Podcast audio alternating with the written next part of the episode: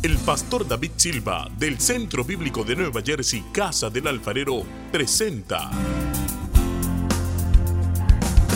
desde la sede principal en Morristown, Nueva Jersey, su programa Vida Abundante, un mensaje de restauración, transformación y edificación. Y ahora con nosotros nuestro pastor David Silva. Y al tuviste compasión, porque. El Señor Jesús en Juan 8 está hablándole a la audiencia que le está escuchando acerca de muchos temas espirituales y eternos que cambiaban la manera en cómo la gente religiosa estaba viendo a Dios y viendo quién era Dios y lo que Dios tenía como plan para salvación y plan para la humanidad. Cuando Jesús está hablándole a esa audiencia, no es fácil, porque es una audiencia que creen que conocen a Dios, que creen que conocen la palabra de Dios, es decir, la voluntad de Dios, los propósitos de Dios, los principios de Dios, pero que en realidad no es así, porque aunque ellos participaban de las reuniones que ellos tenían, como la nuestra aquí, pero a, la manera de ellos, aunque participaban de lectura y enseñanza de la palabra, aunque oraban tres veces al día, aunque leían continuamente la Biblia, aunque se sabían de memoria por lo menos los cinco primeros libros de lo que había escrito hasta ese momento, eh, era gente que su corazón no estaba cerca a Dios. Y al no estar cerca a Dios, ellos necesitaban de verdad un encuentro con el Señor y para eso vino Jesucristo. Jesucristo vino para entonces que ellos se acercaran, pero también vino para alcanzar a nosotros, los gentiles, que era la misión que le había dado a ellos, pero ellos por estar ciegos no la, no la estaban cumpliendo. Y ahora el Señor venía a cumplir su plan de salvación. Y dice en el versículo 30 que hablando Él estas cosas, ¿cuántos creyeron? Muchos creyeron en Él. Dijo entonces a los judíos que habían creído en Él, si ustedes permanecen en mi palabra, serán verdaderamente mis discípulos y conocerán la verdad y la verdad los hará libres. Tenga en cuenta eso. Es una palabra importante para lo que vamos a hablar. Luego ellos le responden y le dicen que ellos nunca han sido esclavos, etc. Eh, en el versículo 34 Jesús les dice, de cierto, de cierto les digo que todo el que hace pecado es esclavo del pecado. Todo el que practica el pecado es esclavo del pecado. Entonces está diciendo, ustedes dicen que no son esclavos de nadie. Probablemente les hubiera podido decir, bueno, el que no comete ni un solo pecado, tíreme la primera piedra. Y no hubiera habido nadie, porque todos fallan y todos fallamos. Y lo que les está diciendo, hay en ustedes algunas situaciones interiores que los hacen estar esclavos de ciertos pecados, que están, los hacen estar atados, esclavos y oprimidos. Y el versículo 36 dice, así que si el Hijo los libertare, serán verdaderamente libres. Así que si el Hijo los libertare, serán verdaderamente libres. Ahora en segunda de Corintios, capítulo 3, vamos a leer del 16 al 18 y si quiere leer conmigo en la pantalla lo puede hacer para que lea conmigo la misma versión y si no tranquilo lea en su Biblia. Dice, pero cuando alguien se vuelve al Señor, el velo es quitado. Cuando alguien se convierte al Señor, diga conmigo, el velo es quitado. Diga conmigo, hay ceguera espiritual. Y ojo, míreme acá, míreme acá, porque Pablo está hablando precisamente a, de, de, la misma clase de personas a las cuales Jesús le predicaba, que era gente que creían que conocían al Señor por conocer la ley de Moisés y por practicar una tradición religiosa, pero que tenían un velo. Lo cual también se aplica a nosotros, porque ¿cuántos de ustedes antes de de verdad conocer a Cristo decían, yo conozco a Dios, yo creo en Dios. Todos lo decíamos, pero había un velo que no nos dejaba ver bien. Y, me gusta que en la Reina Valera dice, cuando se conviertan al Señor, el velo que no nos deja, que nos hacía estar ciegos espiritualmente, nos es quitado.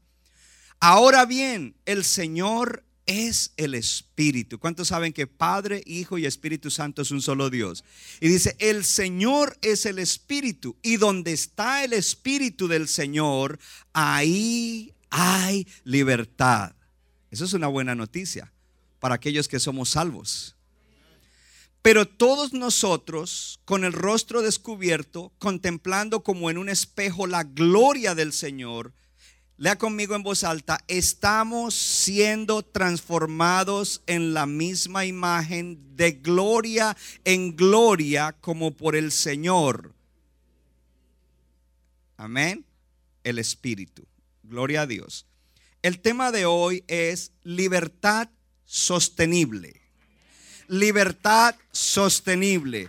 Es decir, que cuando, y ahí está el versículo, si el Hijo te libertare, eres verdaderamente libre. Tú, te, tú vas a tener a sustainable freedom una libertad sostenible. No es que hoy estás libre y mañana lunes cuando te vas al trabajo estás atado, sino que cuando el Hijo te liberta, eres verdaderamente libre. Pero en el día de hoy, a través de la palabra, tu fe va a crecer. En el día de hoy, a través de la palabra, Dios va a producir una fe que no tenías en cosas que no creías para que te mantengas libre, porque el enemigo estará lanzando dardos y diciéndote, no, no fuiste libre, eso fue una emoción de un momento y en ese momento pues eh, eh, pudiste controlar eso, pero tú estás atado, pero ya usted sabe que una de las maquinaciones del enemigo es que es mentiroso y padre de toda mentira. La otra es que es engañador. La otra es que él odia a los hijos de Dios, pero él es un perdedor que ya fue derrotado por Jesucristo en la cruz del Calvario. Y usted no tiene por qué creerle ni al enemigo ni a su carne. Usted tiene que creerle a Dios y a su palabra.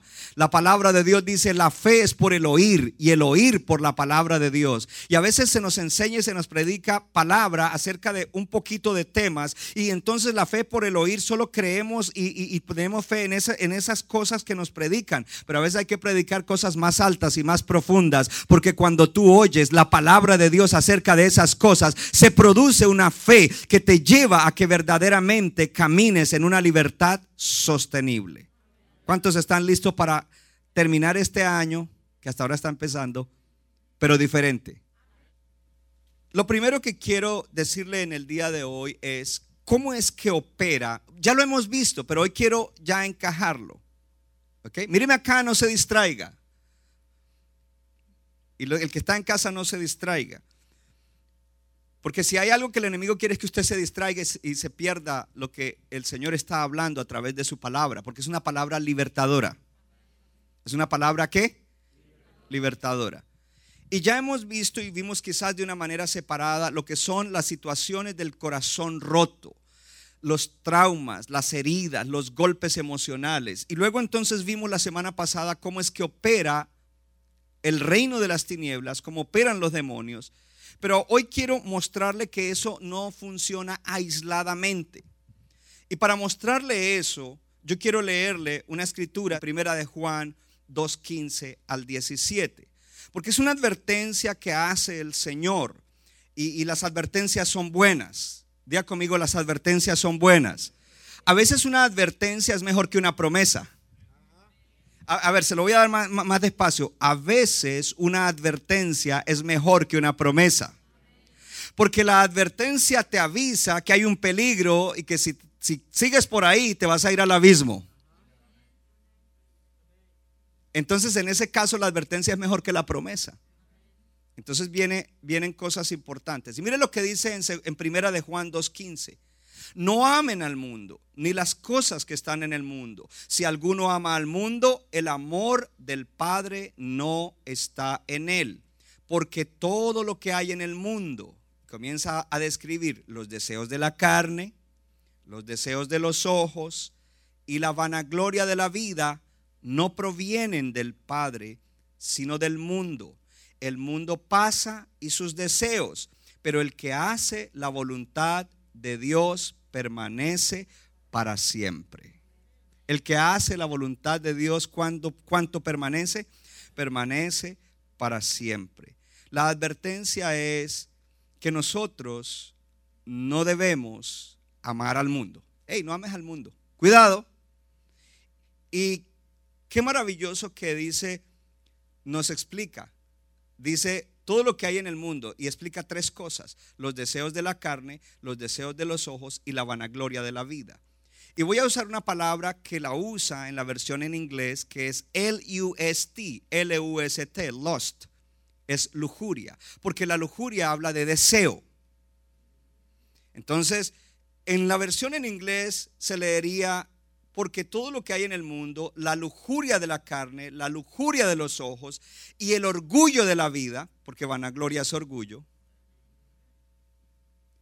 eso es lo que está advirtiendo ahí, no provienen del Padre, sino del mundo.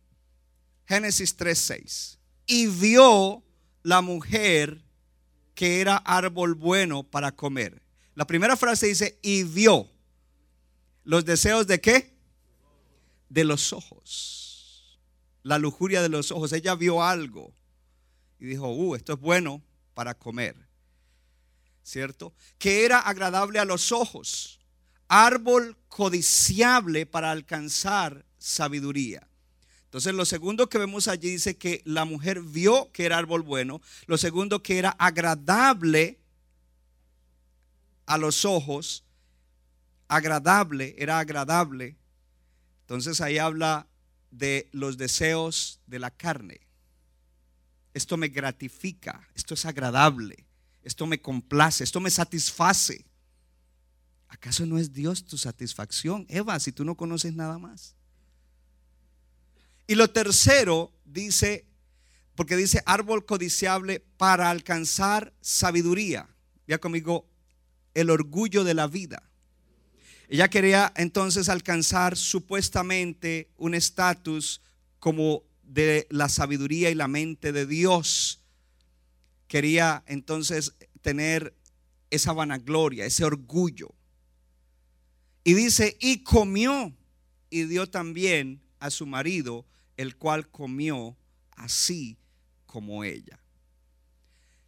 ¿Qué es lo que le quiero mostrar? Le dije que le quería mostrar porque hablamos de, las cosas del corazón, las heridas y también las cosas que en nuestro corazón están mal y tienen mala tendencia y malos deseos.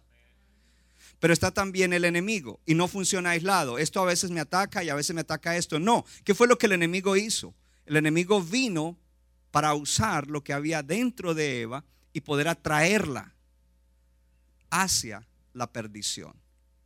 ¿Ok? Entonces, vemos allí como Juan nos explica que no podemos nosotros amar al mundo. Y dice entonces, ¿qué es lo que hay en el mundo, en el sistema de, de vida de la tierra gobernado por Satanás y por hombres que no conocen a Dios?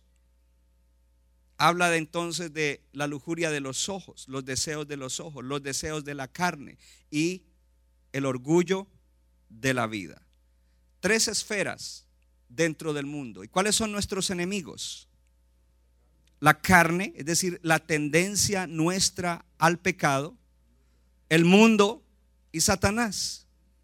Y ahí aparece exactamente en esta, en esta escritura de Génesis, lo mismo que Juan está hablando, pero ya viendo cómo es que esto funciona. ¿Por qué le estoy trayendo esto? Porque cuando usted entiende cómo funciona, usted dice, oh, entonces ya yo sé cómo puedo luchar la buena batalla de la fe. Ya yo sé cómo puedo tener victoria en mis luchas personales, en mi lucha contra la carne, en mi lucha contra el diablo, en mi lucha contra el... Sé porque ya sé cómo es que eso opera y al saber cómo opera yo puedo ser victorioso sobre eso no me voy a dejar engañar, no me va a coger sorprendido, no me va a coger con...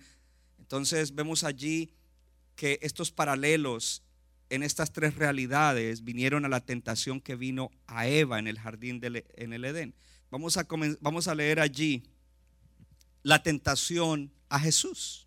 En Lucas capítulo 4 dice que Jesús, lleno del Espíritu Santo, volvió del Jordán y fue llevado por quién? Por el Espíritu al desierto por 40 días y era tentado por el diablo. ¿Era tentado por quién? Por el diablo. Dice en el versículo 3, entonces el diablo le dijo, si eres el Hijo de Dios, di a esta piedra que se convierta en pan. ¿A qué apeló allí el enemigo? A un deseo que hay que es legítimo, es bueno. Porque si tiene hambre, pues no es un deseo malo. Tengo hambre, quiero comer. Pero el enemigo apeló a eso, apeló al deseo de su humanidad, al deseo de la carne. El segundo, entonces ya saben que Jesús le respondió, escrito está. ¿Qué respondió Jesús? Jesús no dijo, ah, ah, lo reprendo en el nombre de Jehová. No, no, no, no. ¿Qué dijo Jesús? Ey, ey, diablo mentiroso y engañador. A mí no me vas a, a meter tu mentira y a mí no me vas a engañar porque escrito está la palabra de Dios. La palabra dada por Dios, la palabra que salió del corazón de Dios, dice que no solo de pan vivirá el hombre, sino de toda palabra que sale de la boca de Dios. Entonces, primero, esa tentación. Dice luego que lo llevó a un monte alto, versículo 5, y le mostró todos los reinos de la tierra. Le mostró, si le mostró, él vio los deseos de los ojos. Le mostró, le dijo, mira todos los reinos, mira todas las naciones, mira todo eso. Yo te lo puedo entregar si postrado me adorares. Yo te voy a entregar todo esto si postrado me adorares. Claro, desde que Eva pecó, Adán y Eva pecaron, le entregaron el gobierno del mundo a quién? Al diablo. Jehová, Jesús no le dijo, hey, tú eres mentiroso, tú, tú no me puedes entregar nada porque no le dijo eso. Eso no fue lo que él le dijo. Le dijo, hey, escrito está, solamente hay un Dios, el Dios verdadero a quien hay que adorar. Yo no me voy a postrar delante de usted. Aunque todo eso se ve bonito y me lo podías dar, y yo podía recibirlo, porque de todas maneras va a ser mío, sin ir a la cruz, eh, eh, un momento, esa no es la manera. Mire cómo el enemigo apela entonces a los deseos de los ojos. Apeló a los deseos del cuerpo, de la carne, ahora apela a los deseos de los ojos. Y luego le dice, súbete al pináculo, la parte más alta del templo, y tírate, Jesús. Si eres el Hijo de Dios, súbete a lo más alto del templo, tírate. Y entonces ahora el diablo le, viene a, a, parafrasear la Biblia a Jesús. Porque el diablo conoce la Biblia. El diablo conoce la palabra de Dios, porque la Biblia es la palabra de Dios. Y cuando quiere engañar a alguien con la Biblia, también lo puede engañar con la Biblia. Por eso es que hay que conocer la palabra de Dios. Por eso es que hay que venir y sentarse a recibir la palabra de Dios correctamente. Le dijo, porque escrito está, y comienza a, citarle el salmo y le dice, escrito está que Él enviará a sus ángeles que te recogerán y no dejarán que tu pie tropiece sobre piedra.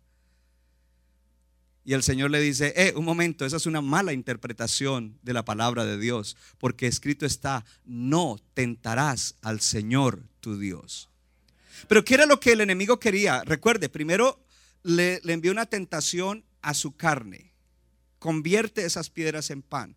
Jesús lo hubiera podido hacer y supuestamente no, no hay pecado, pero sí ahí había pecado porque él no debería hacer eso. Él debería correr esos 40 días de ayuno y él debería confiar en Dios y que Dios lo iba a sacar al otro lado y era importante que él ganara esa batalla contra el enemigo. Si él convertía en pan, perdía la batalla. Él hubiera apelado al deseo de la carne y hubiera perdido la batalla. La segunda apeló a él a, los ojos los deseos de los ojos. Mira todos los reinos, si me adoras te los entrego. Y la tercera, él estaba apelando al orgullo o la vanagloria de la vida. Tírate, eso va a ser un espectáculo. Todo el mundo va a decir, mira, Jesús se tiró y los ángeles lo, lo recogieron. Oh, qué orgullo. Te tiraste como Superman. Y Jesús le dijo, ah, ah, un momento.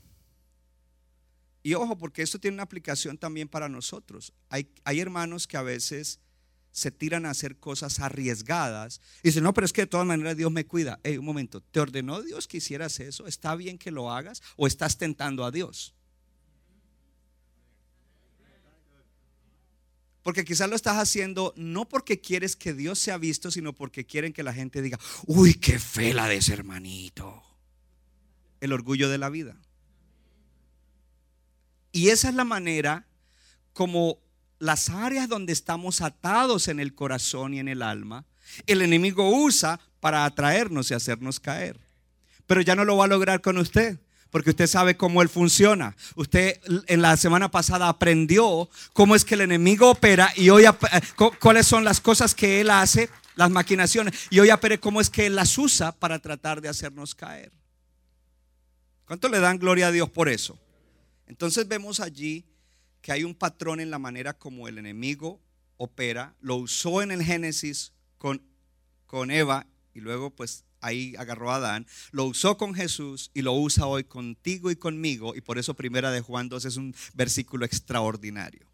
Porque hay ciertos deseos en nuestra naturaleza. Porque ahí habla de los deseos de la carne y los deseos de los ojos. Los deseos de los ojos, los deseos de la carne. Somos seres que hemos sido diseñados para tener ciertos deseos. Pero cuando nosotros tenemos deseos que nos van a conducir a pecar es porque un deseo legítimo, un deseo correcto, fue reemplazado con un deseo pecaminoso, engañoso, lujurioso de la carne. Entonces voy a dar un ejemplo. Y, me gusta este ejemplo que voy a dar. Y usted lo puede usar en muchas cosas. Y esa es la manera como usted va a tener libertad sostenible a ver, yo estoy seguro que si usted toma este mensaje, usted va a tener una libertad sostenible. Pienso yo que el pecado más rampante que existe hoy en la faz de la tierra es el pecado sexual, la sensualidad. Es lo, que, es lo más fuerte que hay y que lleva a la perdición a la gente. Y entre más avanzan los tiempos, la perversión sexual ha crecido más y más. Y ahora hay todo tipo de pecado sexual. Cuando Dios diseñó el sexo, y el deseo sexual para el contexto del matrimonio. Para que sea llevado a cabo dentro del matrimonio de un hombre y una mujer que se han unido delante de Dios en un pacto. Entonces, cuando un ser humano, una persona, vamos a hablar de un creyente porque hay creyentes atados en esa área, tiene un deseo y ese deseo entonces lo lleva, tiene ese deseo sexual y ese deseo lo lleva a que se meta en pornografía para saciar ese deseo. Y cae allí, cae allí, se mete y es esclavizado de eso. Pues entonces allí tiene que entender que un deseo que en un sentido y en la manera original en que Dios lo diseñó era algo bueno, ahora se convirtió en algo muy malo que lo llevó a estar atado, esclavo y hasta demonizado. Porque es la manera como el enemigo opera. Con Jesús, Jesús debe tener hambre porque son 40 días ayunando, ya lleva días ahí sin comer nada. Entonces yo voy a apelar y voy a torcer el deseo legítimo de comida por el deseo de que Él convierta una roca en pan y se lo coma y allí lo derroto. Porque si él lo hace, él pecó, porque en ese momento él desconfió de Dios y lo que no es de fe es pecado.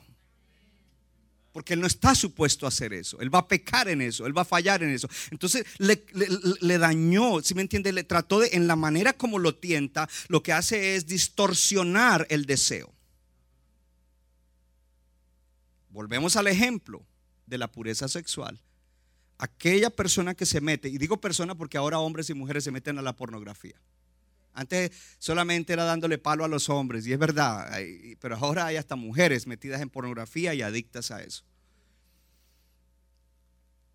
Gracias por el entusiasmo de aprender y de ser libres. Gloria a Dios. Tranquilos, sí, tranquilos. Yo sé que algunos están como... Es ok, Dios te va a liberar. Te está liberando en este momento. En el nombre de Jesús lo creo. Entonces, ¿qué pasa? Esa persona quiere saciar ese deseo de esa manera. Y resulta que cae en, ese patrón y comienza a, llevar una vida licenciosa, una vida pervertida en el, en el área sexual, ¿cierto? Cuando en realidad, y esa persona no se siente bien o piensa que no se va a sentir bien si no hace esas cosas. Y ahí es, el enemigo ganó la batalla porque el enemigo le hizo creer que esa es la manera que esa es la manera como va a poder satisfacer ese deseo, que esa es la manera y que no hay ninguna otra manera. Entonces viene algo interesante. Cuando una persona cae en el pecado sexual y se vuelve promiscuo, se vuelve adicto a la pornografía o lo que sea, esa persona tiene un deseo por eso, pero cuando esa persona se convierte y cuando esa persona recibe la libertad de Jesús, va a ser iluminado para entender que lo que en realidad tiene no es un deseo por esa, ese tipo de dinámica y ese tipo de manera de saciarse, que lo que en realidad tiene es un deseo legítimo de intimidad, lo cual no tiene que ver todo el tiempo con sexo, de intimidad con una persona que Dios le ha dado o con la persona que Dios le va a dar. Y la necesidad y el deseo de intimidad, el diablo se lo torció para que ahora lo exprese o lo trate de saciar a través de la perversión sexual. Este primer punto es clave, porque si vamos a tener libertad sostenible, necesitamos entender cómo es que el diablo opera. The lust of the eyes, the lust of the flesh, and the pride of the life. Hablemos del orgullo de la vida un poquito también, porque muchas veces queremos servir a Dios pero para que otros nos vean y nos aplaudan y nos den las gracias. No porque en realidad queremos darle gloria a Él y bendecir la gente a la cual servimos. Y por eso algunos no quieren servir, porque dicen, ahí yo no veo que va a haber gloria, ahí no va a haber aplauso, ahí no va a haber reconocimiento, ahí no va a haber nada. Y es verdad, porque cuando Dios lo quiere de verdad levantar como un hombre o una mujer que servirá a Dios efectivamente, Dios lo pasa a uno por unos procesos en los cuales uno hace hasta lo que haya que hacer, hasta lavar los baños y nadie lo ve y nadie le da gracias. Y Dios ya está probando a ver si es que está esperando. Nunca me dan las gracias. Yo soy el que lavo el baño. El pastor ni siquiera sabrá que yo lavo el baño. Sigue ahí porque Dios te está puliendo para que un día no lo haga para la gloria de los hombres, sino para que sea Dios el que se glorifica en ti. Amén. Entonces voy al segundo punto. Quizás tengo que saltar más. Iba a hablar más de los deseos, pero ese sería solo un mensaje. Porque en realidad ser libre no es hacer lo que yo deseo. Porque si lo que yo deseo es para satisfacer la carne de manera pecaminosa, entonces no soy libre. Y en este país dicen, tú eres libre. Y por eso la gente viene a América. Bueno, yo allá sí podría hacer esto y hacer lo otro. Aquí no lo puedo hacer porque mi familia es muy conservadora. Allá yo me voy, allá yo me, me desgarito haciendo todo y soy libre porque ese país es libre. Mentiras, el enemigo los tiene engañados. Porque en realidad libertad es tener los deseos correctos, los deseos del Espíritu Santo. Y no solamente tenerlos, es tener el poder para realizarlos y la oportunidad y luego hacerlos. Eso es libertad. Se lo voy a explicar de esta manera. El Señor Jesús dijo, ustedes tienen que amar. Amen a Dios con todo su ser. Ámense bien y amen a los demás. Amen a sus enemigos. Y todos leemos y sí, aleluya, y amar y amar al enemigo. Y tan pronto se levanta alguien como enemigo tuyo, comienzas a ¿por qué yo ahora voy a decir por qué esa persona es mi enemigo y por qué me ataca? Porque Dios dentro de ti se supone que ha puesto el deseo de amar a tus enemigos, ha puesto la capacidad de, amar a tus enemigos y ahora te da la oportunidad de que ames a un enemigo. Porque si no, ¿para qué va a poner ese mandamiento ahí? No lo hubiera puesto porque los cristianos nunca vamos a tener enemigos. Mentiras. Nosotros siempre queremos autojustificarnos. Y al querer autojustificarnos, cuando estamos mal en un área y se nos saca la luz, nos molesta. No nos gusta que nos digan la verdad. Y lo que predicó y el pastor, ¿será que alguien le dijo acerca de mí? No, nadie me ha dicho nada. Es más, quizás ni te conozco. Sorry. Pero es el Espíritu Santo que te está hablando. O quizás te conozco, pero no sé tu situación íntima, privada, interna, interior. Pero Dios te está hablando. Dios te ama tal, pero tú sales molesto porque... Oh. Un avivamiento en Canadá. Dos hermanos gemelos. Dios los usó tremendo y es un avivamiento de ciudad en ciudad. las iglesias eran prendidas en fuego.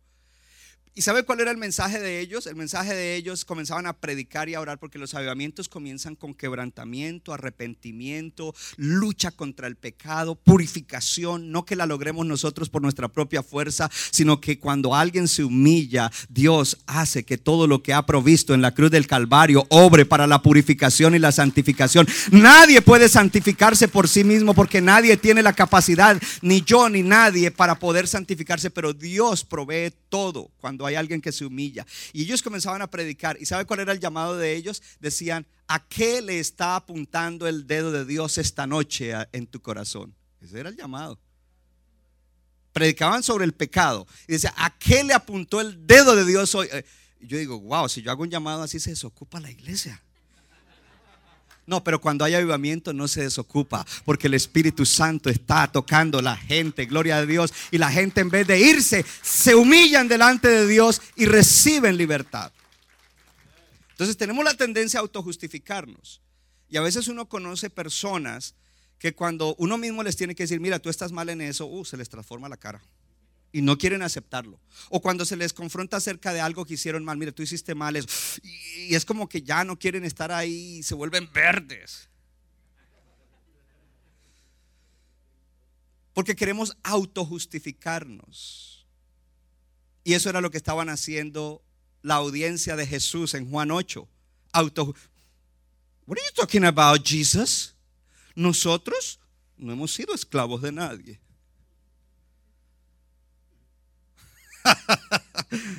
Sácala en el video del año. Aleluya. ¿Cuántos saben que Dios es bueno? Y Dios no, te, no le apunta a esas cosas en tu vida para condenarte, sino para salvarte hubo algunos que no lo recibieron. Dios no le apunta con su dedo a esas cosas que estás mal para condenarte, sino para salvarte. Porque Él no dio en vano a su Hijo Jesucristo para que pagara por esas cosas a las cuales le está apuntando y de las cuales te quiere sanar y libertar. Entonces tenemos la tendencia a autojustificarnos. Y Jesús les dijo algo, les había dicho algo antes de que se autojustificaran. Les había dicho, versículo 31, dice que a los judíos que habían creído de él les dijo, si ustedes quieren ser realmente mis discípulos, entonces ahí entra algo clave. Mire lo que dice, si ustedes permanecen en mi palabra, serán verdaderamente mis discípulos. Míreme acá, ese versículo pone tres categorías de discípulos del Señor. O sea, o tres categorías de personas. Alguien diría, no, no, no, son dos, los que somos discípulos y los que no son discípulos del Señor. Levante la mano de los cristianos. Diga, yo soy un discípulo del Señor Jesús, porque todos somos discípulos del Señor. Si creímos en Él y si recibimos salvación, nos convertimos en sus discípulos. Pero cuando Jesús habla esto, Él no está diciendo, oh, solamente hay dos clases de gente, los que son mis discípulos y los que no son mis discípulos. No, Él está diciendo, hay tres clases de personas los que son mis discípulos, los que dicen que son mis discípulos, pero están engañados, pero verdaderamente no lo son, y los que no son realmente mis discípulos. Y por lo general, la segunda categoría, los que creen que son discípulos, pero no lo son verdaderamente, están dentro de la iglesia. Y Dios los ama. Y Dios quiere hacerte verdaderamente libre. Dios quiere que te conviertas en un verdadero discípulo del Señor. No que tú sigues al Señor por tres meses en el invierno y al final de la primavera lo dejas de seguir y vuelves en octubre y lo vuelves a seguir y luego en Christmas te desapareces y luego en enero endeudado dices yo quiero seguir al Señor. No, no, no, no. Un verdadero discípulo sigue al Señor todo el tiempo, todo el tiempo, todo el tiempo, todo el tiempo. En enero, en febrero, en marzo, en abril, en mayo, en junio, en julio, en agosto, en septiembre, en octubre, en noviembre, en diciembre, cuando todo va bien y cuando todo no va bien, cuando todo va mal y cuando todo va peor cuando todo va excelente, ahí seguimos siguiendo al Señor un día a la vez, gloria al Señor. Cuando hay lucha y cuando no hay lucha, cuando hay lucha y cuando hay victoria, cuando hay lucha y cuando todavía no tenemos la victoria, nos mantenemos siguiendo al Señor. Ese es el verdadero discípulo. Pero lo que él dijo es, versículo 32, dice, y conocerán, perdón, vuélveme al 31. Dice, si ustedes permanecen en mi palabra, serán verdaderamente mis discípulos. Y el, el 32 dice, y conocerán la verdad y la verdad los hará libres. El que cree que es discípulo verdadero y no lo es, no es libre. Pero el que es verdadero discípulo, ese es libre. Y no que no tenga algunas cosas con que bregar, pero él está caminando en libertad continua y sostenible. Ahora, la clave de Jesús es esta. Tú quieres ser mi verdadero discípulo. Eso se va a notar en que tú permaneces en mi palabra. Si tú permaneces en mi palabra, serás verdaderamente mi discípulo. Tienes una comunión y relación consistente con la palabra. ¿Qué es consistente? Todos los días. Así como como desayuno, almuerzo y comida, así todos los días debo tener comunión con la palabra de Dios. Debo tomar porciones de la palabra y tener comunión con Dios en la palabra, comunión con la palabra, comunión con Dios, consistente todos los días. Levante la mano todo el que come todos los días. De igual manera, esto es más importante que la comida. Y Jesús dijo, no solo de tortilla o de arepa o de donut o de pan italiano vivirá el hombre, sino de toda palabra, ni de alcapurria.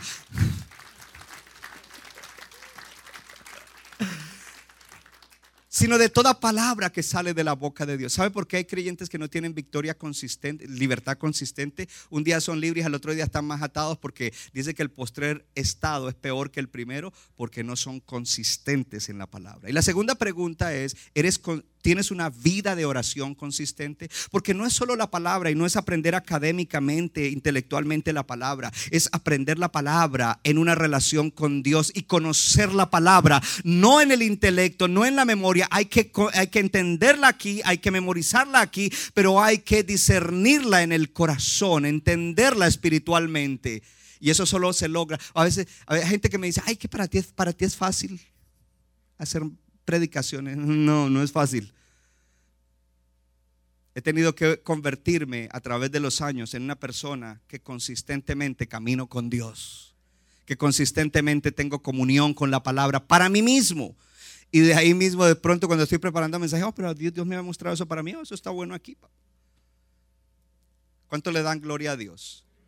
Entonces, si vas a tener una, una libertad sostenible, más vale que permanezcas en la palabra. Y cuando dice en mi palabra, está diciendo en la suma de todas mis enseñanzas. Y la suma de todas las enseñanzas está aquí. Eso es lo que está diciendo Jesús. ¿Por qué? Porque la palabra, número uno, crea fe.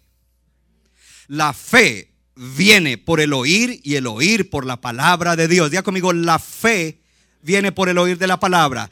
Diga, la palabra crea fe. Usted quiere ser un incrédulo, no oiga palabra, no venga a la iglesia, no lea palabra. Usted quiere ser alguien de fe. Levante la mano todo el que quiere ser de fe. Entonces, métete en la palabra, permanece en la palabra, quédate en la palabra. Busca la palabra, anhela la palabra, lee la palabra, medita en la palabra, oye la palabra, porque la palabra crea fe. No solamente la palabra crea fe, la palabra fortalece la fe que ya tenemos. Oh, yo dije que la palabra fortalece la fe que ya tenemos. Alguien vino hoy arrastrando la chancleta. Ay, yo no sé si seré un hijo de Dios. Yo no sé, yo ayer le fallé a Dios. Ay, yo no sé si. No, no, no vino, se quedó allá, perdón. Eh, aquí los que están aquí, no, los que aquí llegaron aquí. Yo soy un hijo de Dios y cantaron con fe. Eh, y de repente comenzamos a ministrar la palabra, porque cuando yo estaba dirigiendo, yo no estaba ministrando mis palabras, sino la palabra de Dios. Yo no quiero ministrar mis palabras. Mis palabras no te ayudarán mucho, solo la palabra de Dios te ayudará. Y te dije, eres un hijo de Dios, aleluya. Y te lo repito ahora, eres un hijo de Dios, eres una hija de Dios. Cuando creíste en Jesús, cuando lo recibiste, Dios te dio el poder, el derecho de ser hijo de Dios. Recibiste el espíritu de adopción y ahora el Espíritu Santo vive dentro de ti. Y tú le dices, Abba Padre. Y no lo dices de boca para afuera, de corazón, papi. Padre, aquí estoy, aleluya. Entonces, ¿qué fue lo que fortaleció tu fe? La palabra. Tú ya lo sabías, tú ya tenías fe, pero se te había desgastado un poquito o mucho. Y de repente la palabra fortaleció tu fe. ¿Quieres mantenerte en victoria sostenible? No es solamente estar en la palabra. Lo que allí en la Biblia está diciendo, lo que Jesús quiso decir fue permanece en la palabra. Ya conmigo, permanencia permanece en la palabra. Es decir, haz tu tienda de morar, de vivir en la palabra. Vive en la palabra. Hay gente que vive más en el fútbol, nada malo, pero si tú vives solamente en el fútbol, vives en las películas, vives en un montón de cosas y nada de la palabra, pues eso es lo, esa, esa va a ser tu vida. Tú tienes que meterte en la palabra de Dios meterte en la palabra de Dios. Diga conmigo, en la palabra. El viernes le decíamos a los jóvenes, esto no es cualquier libro. El cuero, el papel y la tinta es algo natural, pero el espíritu de lo que está escrito adentro es sobrenatural porque es la palabra de Dios.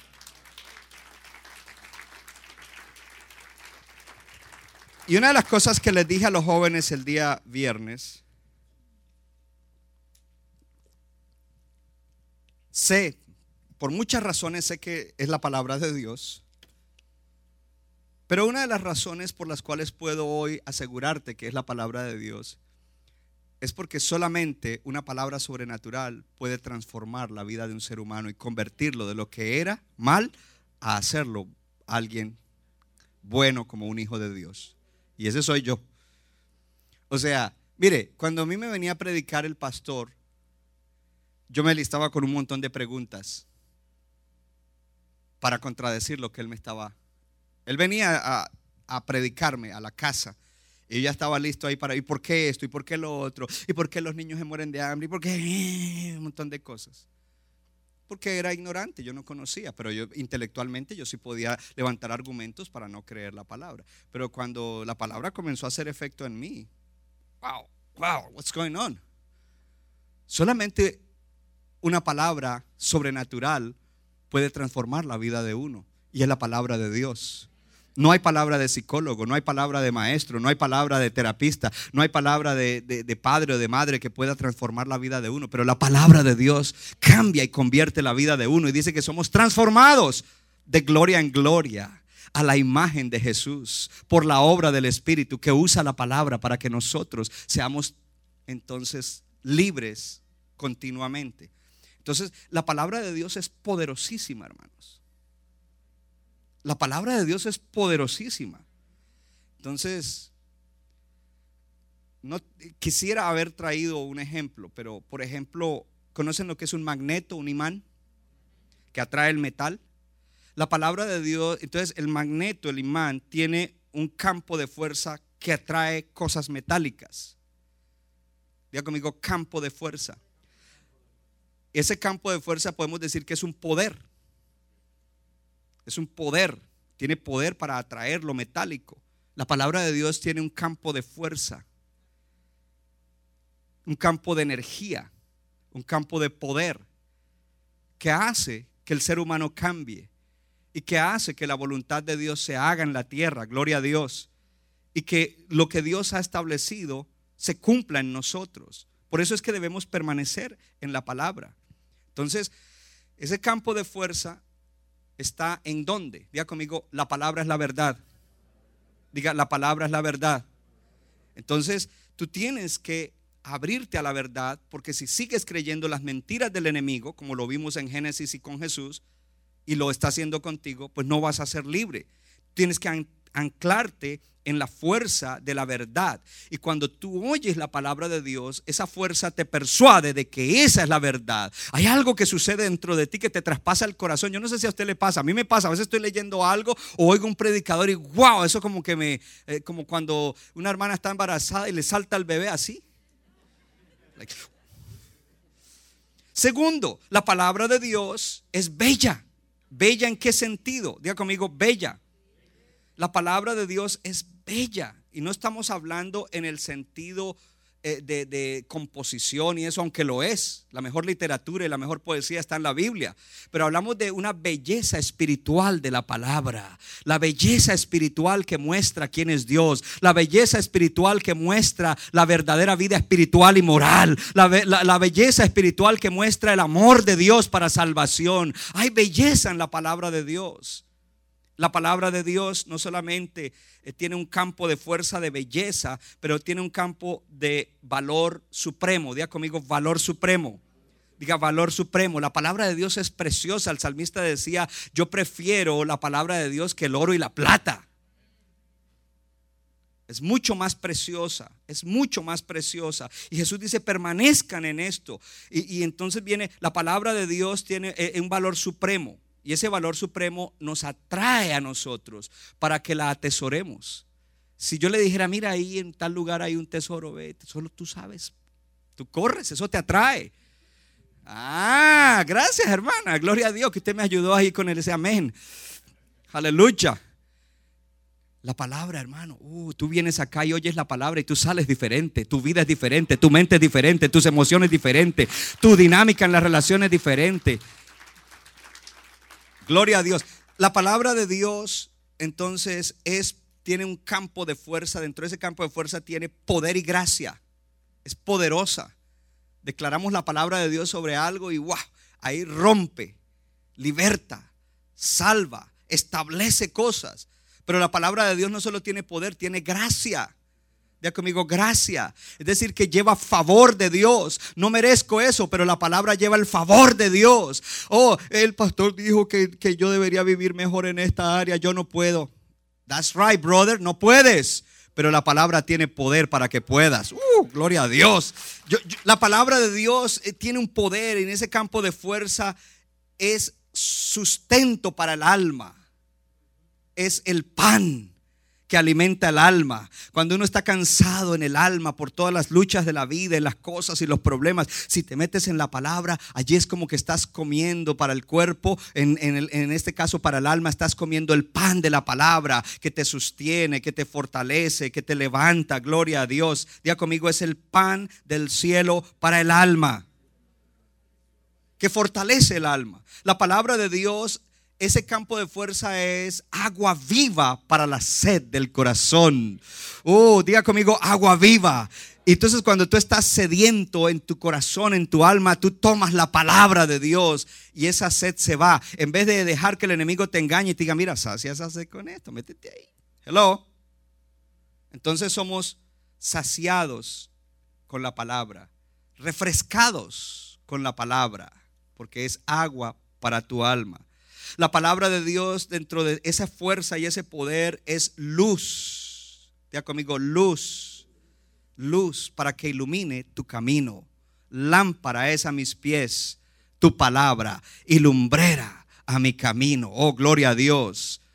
Ahí está la lámpara en un mundo oscuro. Ahí está la luz de Dios para nosotros. Y el Señor dice, si ustedes permanecen en mí, palabra, mira todo lo que uno recibe al permanecer en la palabra. Ahí no hay diablo que pueda, ahí no hay deseo carnal que pueda. Y cierro mi mensaje, Gálatas 5. Vamos a, empezar hoy, terminando esta serie, vamos a, a empezar una jornada hacia Pentecostés. Y vamos a comenzar a aprender más del Espíritu Santo y a experimentar más al Espíritu Santo en nuestra vida. Gloria a Dios, porque en Gálatas le habla a la iglesia de hoy. Y una de las cosas que el, Señor le está advirtiendo es que no caigan en legalismo, que no confíen que porque si hago esto y muevo lo otro y me paro así y me dejo el, saco apuntado ahí, soy santo. No, no, no. Él, eh, está diciendo, no, es- esa no es la manera.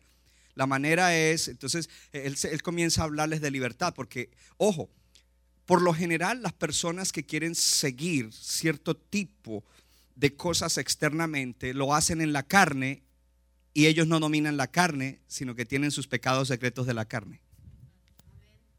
Así sean pecados espirituales, como ser ingratos, desagradecidos, hablar mal de otros que les hicieron el bien, etcétera, etcétera, etcétera.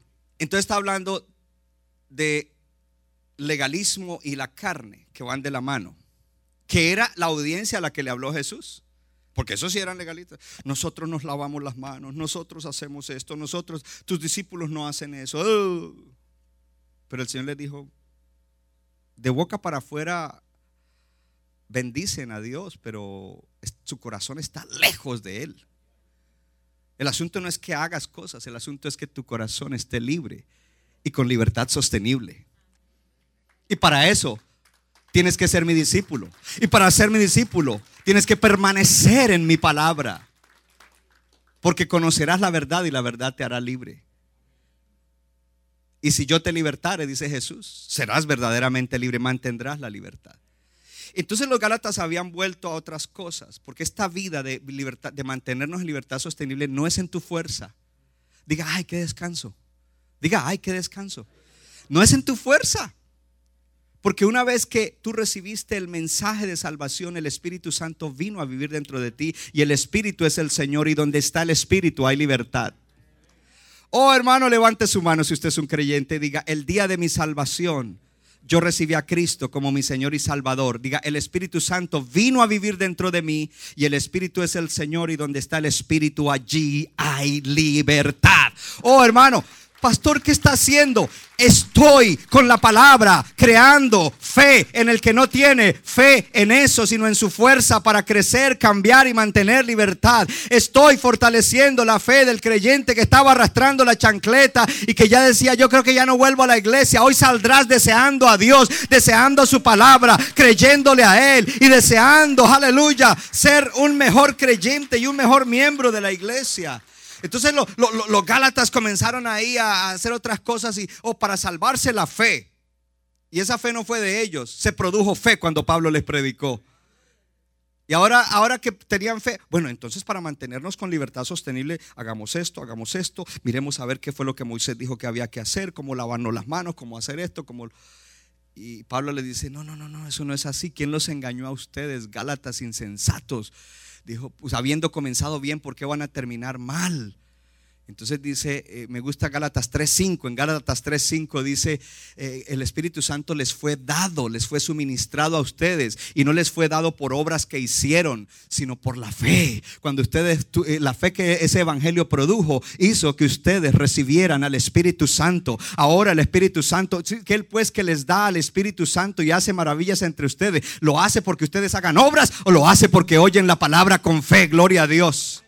Permanezcan en mi palabra y verán, gloria a Dios, que ese Espíritu Santo no estará triste ni apagado dentro de ustedes, sino que ese Espíritu Santo los bendecirá y los ayudará a mantenerse en victoria sostenible, en libertad sostenible. Espíritu Santo, te necesitamos. Padre, lléname más del Espíritu, debe ser tu oración. Padre, lléname más, más influencia del Espíritu Santo. Entonces ahora saltamos al capítulo 5 de Gálatas. Le quiero dejar con este versículo. Versículo 24. Y es un versículo con el que usted se puede divertir y reírse de su carne y reírse del diablo y reírse del mundo y mantenerse. Dice, pero los que son de Cristo, levante la mano los que son de Cristo, proclámelo a voz en cuello, diga, yo soy de Cristo. Allá en casa, di, yo soy de Cristo. Pero los que son de Cristo han crucificado la carne con sus pasiones y deseos. Pastor, la carne me gana. Pero si tú eres de Cristo. Pero como no sé esa verdad, como no la creo, no se deje engañar de su carne. Es que la carne es más fuerte que yo. Cristo es más fuerte que tu carne. Y tú estás en Cristo. Y desde el momento en que viniste a Cristo y te puso al Espíritu Santo adentro, tú has crucificado la carne con sus pasiones y deseos. Centro Bíblico de New Jersey, Casa del Alfarero, presentó su programa Vida Abundante. Si usted desea obtener más información y lo último que acontece en nuestro ministerio, visítenos en el internet www.centrobibliconj.org. Y ahora también puede estar más cerca del pastor David Silva a través de su Facebook donde encontrará palabra de Dios por la mañana, tarde y noche. Búsquelo en Facebook como Pastor David Silva. No se equivoca, le da forma al barro para su deleite. Somos vasos de su agrado